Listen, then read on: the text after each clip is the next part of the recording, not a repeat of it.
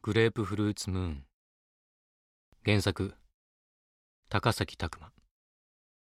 朗読向井治。音楽グッドムーン。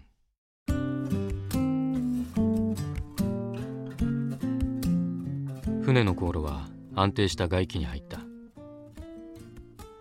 遠くなるルージュが右のウィンドウに映り込んでいた。宝石みたいだった。僕はいつの間にかトミーを置き去りにするような奇妙な罪悪感を覚えていた。あいつはこれからずっと水牛女でいることになるのか。いやそれはきっとないな。根拠のない確信があった。トミーの性格からして受け身で物事を飲み込むようなことはほぼないはずだ。現に水牛女のトミーはコントロールルームの奥でめちゃくちゃ機嫌悪くキーボードを叩いていた。何をしてる？盗難届に決まってるだろ。盗難？お前の体はルージュで死んでるのに？似たサイズのやつが出てきたら賄賂渡して手に入れる。トミーはとにかく女でいることが娼婦でいることが耐えられないようだった。お前そこの女が俺に取られることがなくなってよかったって思ってるんだろ。図星だった。スンキとトミーにその可能性がちょっとでもあるとトミーの遍歴を知る僕はきっと嫉妬する。トミーが水牛女でいる限りはその心配は皆無だ。それが少し安心だったから僕はこのままでもいいと正直思っていた。レズってどんなだろうな？トミーは自分の不幸を少しでもこっちに分けようとしているみたいに不敵に笑った。僕はそれが冗談か本気か測りかねて薄く笑うことしかできなかった。寸喜が僕のところに来た。次の星はどんなところ？水牛女のトミーは薄い服の寸喜を背後から舐めるように見て小さくじっと舌打ちをして睡眠カプセルの方に出ていった。白ドランっていう大きめの星だよ。どんなところ？地軸が傾いてるみたいだ。危ないの？いや今は大丈夫みたいだ。斜めってこと？かもね。ふん？面白そう。寸喜がトミーのカプセルの方を見た。榊は寝ないの？操縦。順番だから。じゃあ私も起きてる。そう。そっけなく言ったけれど舞い上がりそうに嬉しかった。こういう男を喜ばせるポイントを確実に自然に抑えているからなんだか彼女はとても可愛く見えた。そしてそれはみんなにそうなのかなという不安も僕に与えてその微妙な不安が布にしみる油みたいに広がった。地球の歌を聴きたい。寸喜が見えなくなりそうなルージュを目で追うのをやめて言った。僕はまず酒をグラスについで寸喜に渡した。何？地球では音楽を聴くときに必ず飲むんだ。へえ。なんて言うの？ウイスキー。言ってごらん。ウイスキー。そう発音した寸喜の顔が笑顔になった。僕はすかさずそのシーンをキャプチャーして彼女に見せた。私笑ってる。ウイスキーって写真を撮るときに言うんだ。そしたらみんな笑顔で写真に残る。へえでもこれ臭い。お子様にはちょっと早いかな。僕はそう言ってショットを喉に流し込んだ。そしてゲホゲホむせた。お子様。そう言って寸気が笑い転げた。僕も笑いながら音楽をかけた。トム・ウェイツという酒焼けした声の歌手の「グレープフルーツ・ムーン」という歌。僕は月でこの歌を聴いてから虜になった。なんだろうこの切なさ。果てのない闇の宇宙みたいだ。しばらく遠くの小さな星を見ながら歌を聴いた。そうして寸気の方を見ると彼女は操縦席で静かな寝息を立てていた。いい女。独り言を言った。すると嬉しいと彼女が目を開けずに答えた。まったくなんて女だ。抱けないから余計愛おしく思うのか。いつも抱けるようになるとこの胸の甘く酸味のかかったグレープフルーツのような思いは消えてしまうのかそう嫌いじゃないこの感覚がなくなってしまうのはちょっともったいない気がした僕は何も言わずもう一杯ウイスキーをついでもう一度同じ歌を頭から聞いたそして船をオートに切り替えて操縦席に座ったまま横で眠る寸気の顔をしばらく見つめていたこの瞬間のあらゆる現象をフリーズドライにしてしまいたかった。目に見えるものも目に見えないものも細胞も感情も。そう。それができないから常に僕は失われているんだ。全ての時間はいつも前に同じ速度で進んでいく。残酷だな。ああ。全ては失われていくのだ。そう思ってウイスキーを飲み干した。次の一杯を飲みながら今度は忘れられることの素晴らしさについて考えることにした。その星の名前はシロドランといった。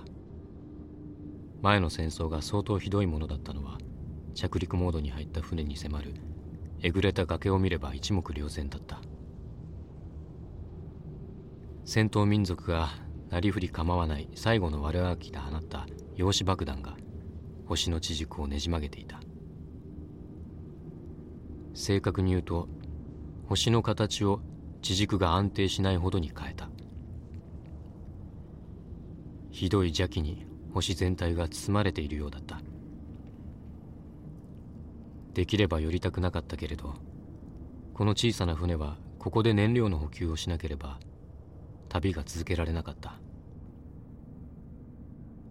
僕は富を起こす前に寸気を起こした。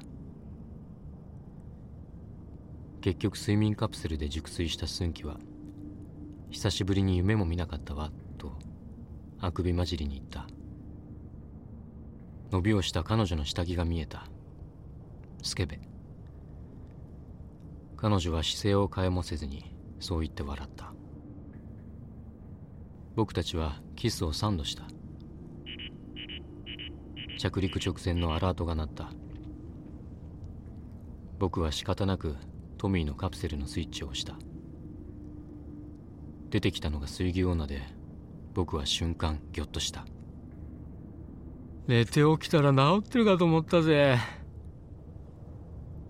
水牛女のトミーは重力メーターを鏡代わりに自分を見てがっかりしたように言った。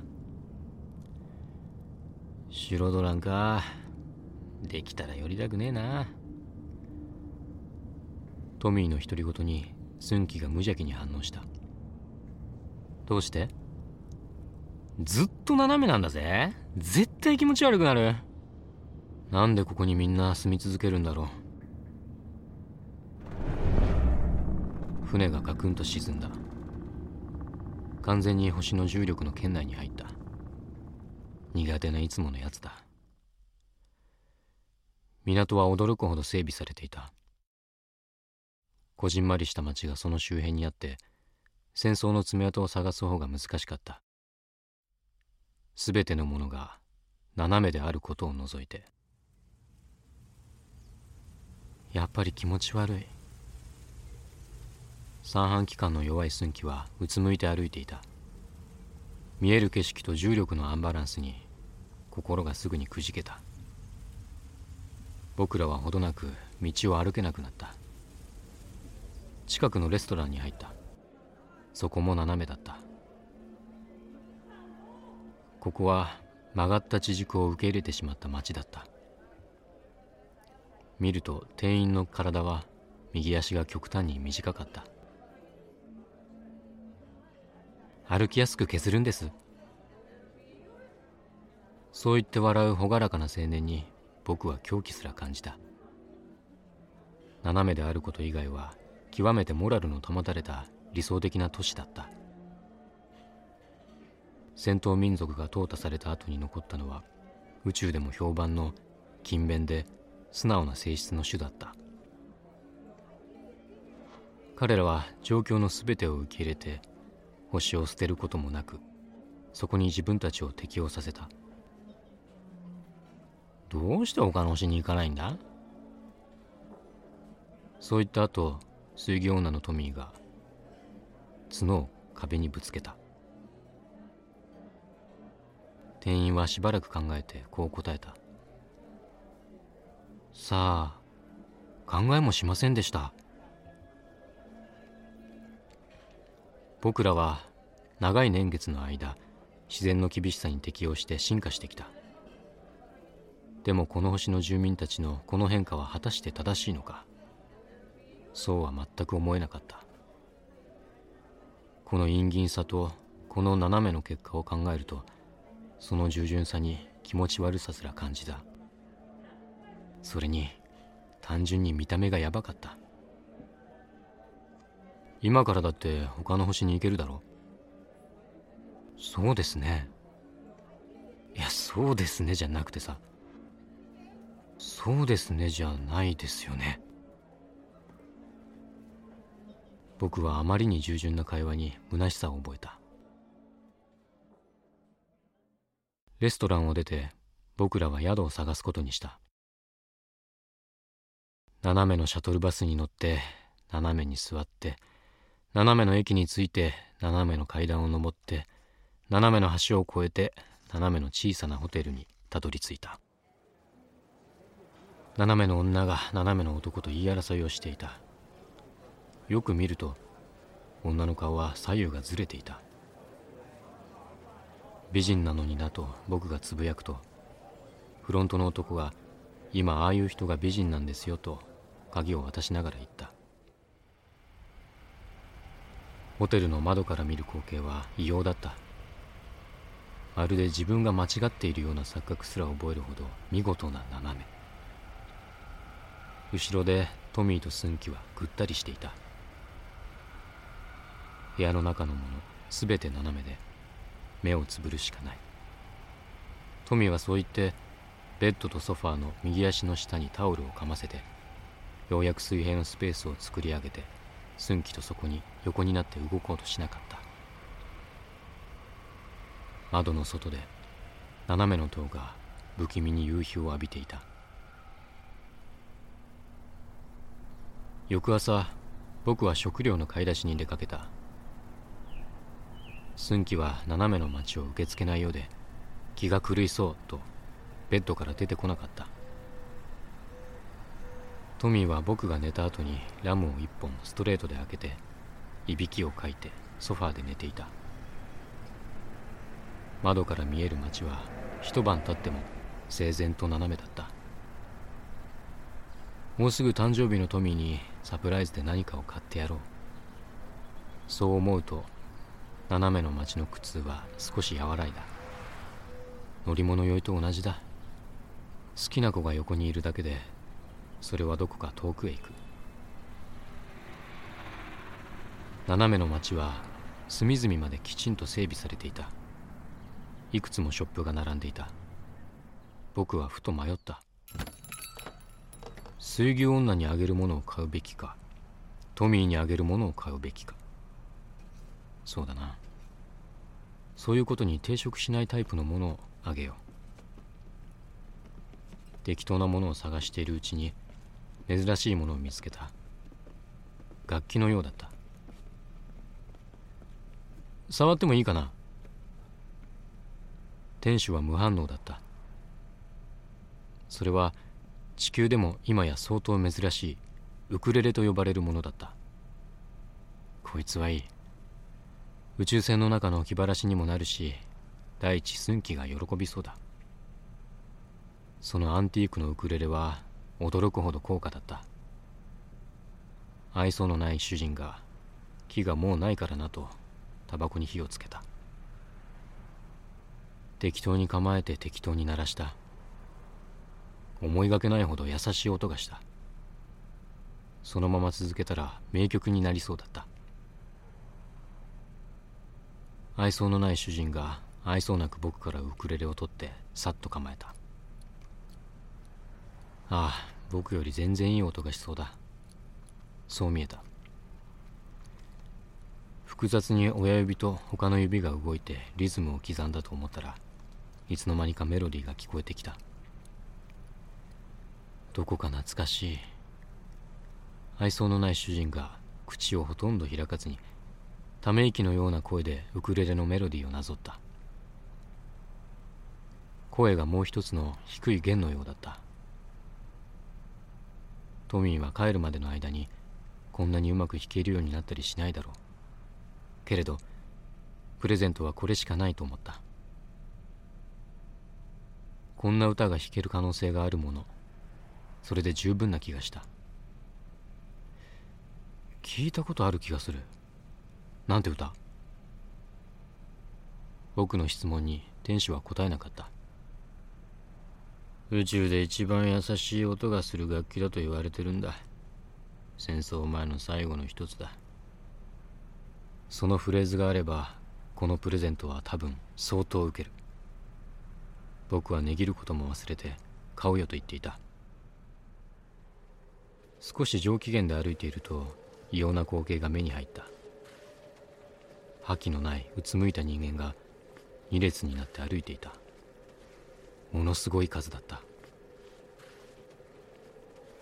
いろんな星のいろんなスペックの人間が歩いていた。皆同じように表情を動かす筋肉が一切機能していない無の表情のまま歩いていた。それは鬱の顔に似ていた。そこだけ何か全体に陰鬱な雲が覆っているかのように日が当たっていなかった。ザッザッザッと靴底を引きずるように歩く音だけが不気味に響いていた。あいつらはもう死んでる。後ろから老婆が声をかけてきた。ずっとそこにいたのに僕が気づかなかったみたいだ。死んでる？ってゾンビ？違う。どういうこと？ここから先は有料だ。有料？知りたかったら金払うんだ。わしはこの辺のガイドだ。あの覇気のない行列はちょっとした名物になっていてその成り立ちや行方について語って聞かせるのがこの老婆のなりわいだった。実にいやらしい仕事だ。世の中ってのは恐ろしいもんでな。老婆に金を払うと決まった工場のようにワンオクターブ高い声で解説を始めた。あいつらはみんな自殺志願さ。自殺しに行列してるの？話は最後まで聞け。質問はそれからだ。この星は地軸が曲がっておってな。そのせいで磁極に強い電磁波が出る。その電磁波を封じるための工事が定期的に必要なんじゃ。それはそれは危険な仕事でな。最初は勇敢な政府関係の会社の社員が交代でその作業をしていたがやがて絶対に収束のないこの作業に従事する人間はいなくなった。おおよその見当がついた。その勇敢な社員の代わりにこの自殺志願者たちを雇っているんだ。斜めの星は人間の精神を静かに壊す。老婆はそう言ってなぜか小さく笑った。原因は戦争だ。戦争の原因は人間だ。でも戦争のせいにしていることがいろんな病気の原因だ。この星が病気？僕が聞くと老婆の顔に笑みが消えた。自殺志願者のあの連中が病気に見えないか。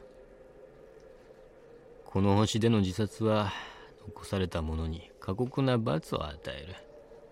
そんな法律ができたのは最近さ。政治の悪意にしかわしには見えんがね。僕は言葉を失った。なぜみんなこの星を出ない？老婆はしばらく考えてわしはもう年じゃ。それに2年前に何も言わず自局に向かってしまった息子がもしかしたら帰ってくるかもしれないから。そう言って笑った。胸の奥がツンと痛んだ。息子を失う痛みは想像すら及ばない。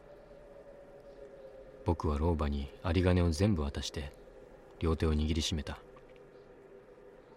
老婆の目にしわしわの頬にきれいな涙が一つ流れた。僕はその涙を親指で拭いてやった。老婆は小さな声でありがとうとつぶやくと。早くこの星を出な。と言ってよたよたと建物の中に入っていった。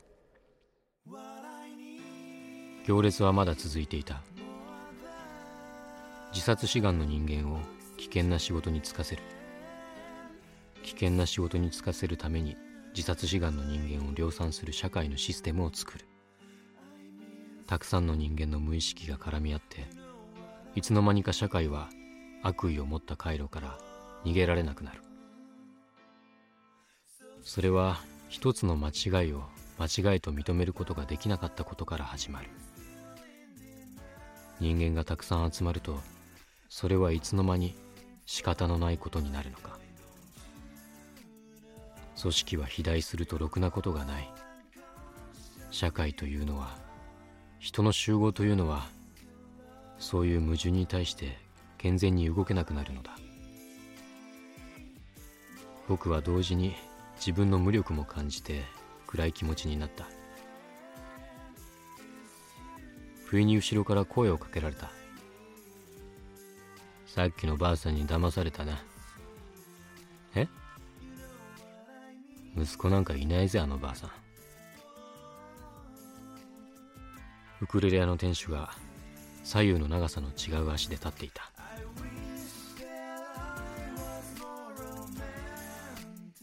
グレープフルーツムーン。原作高崎拓磨。朗読向井治。音楽。グッドムーン。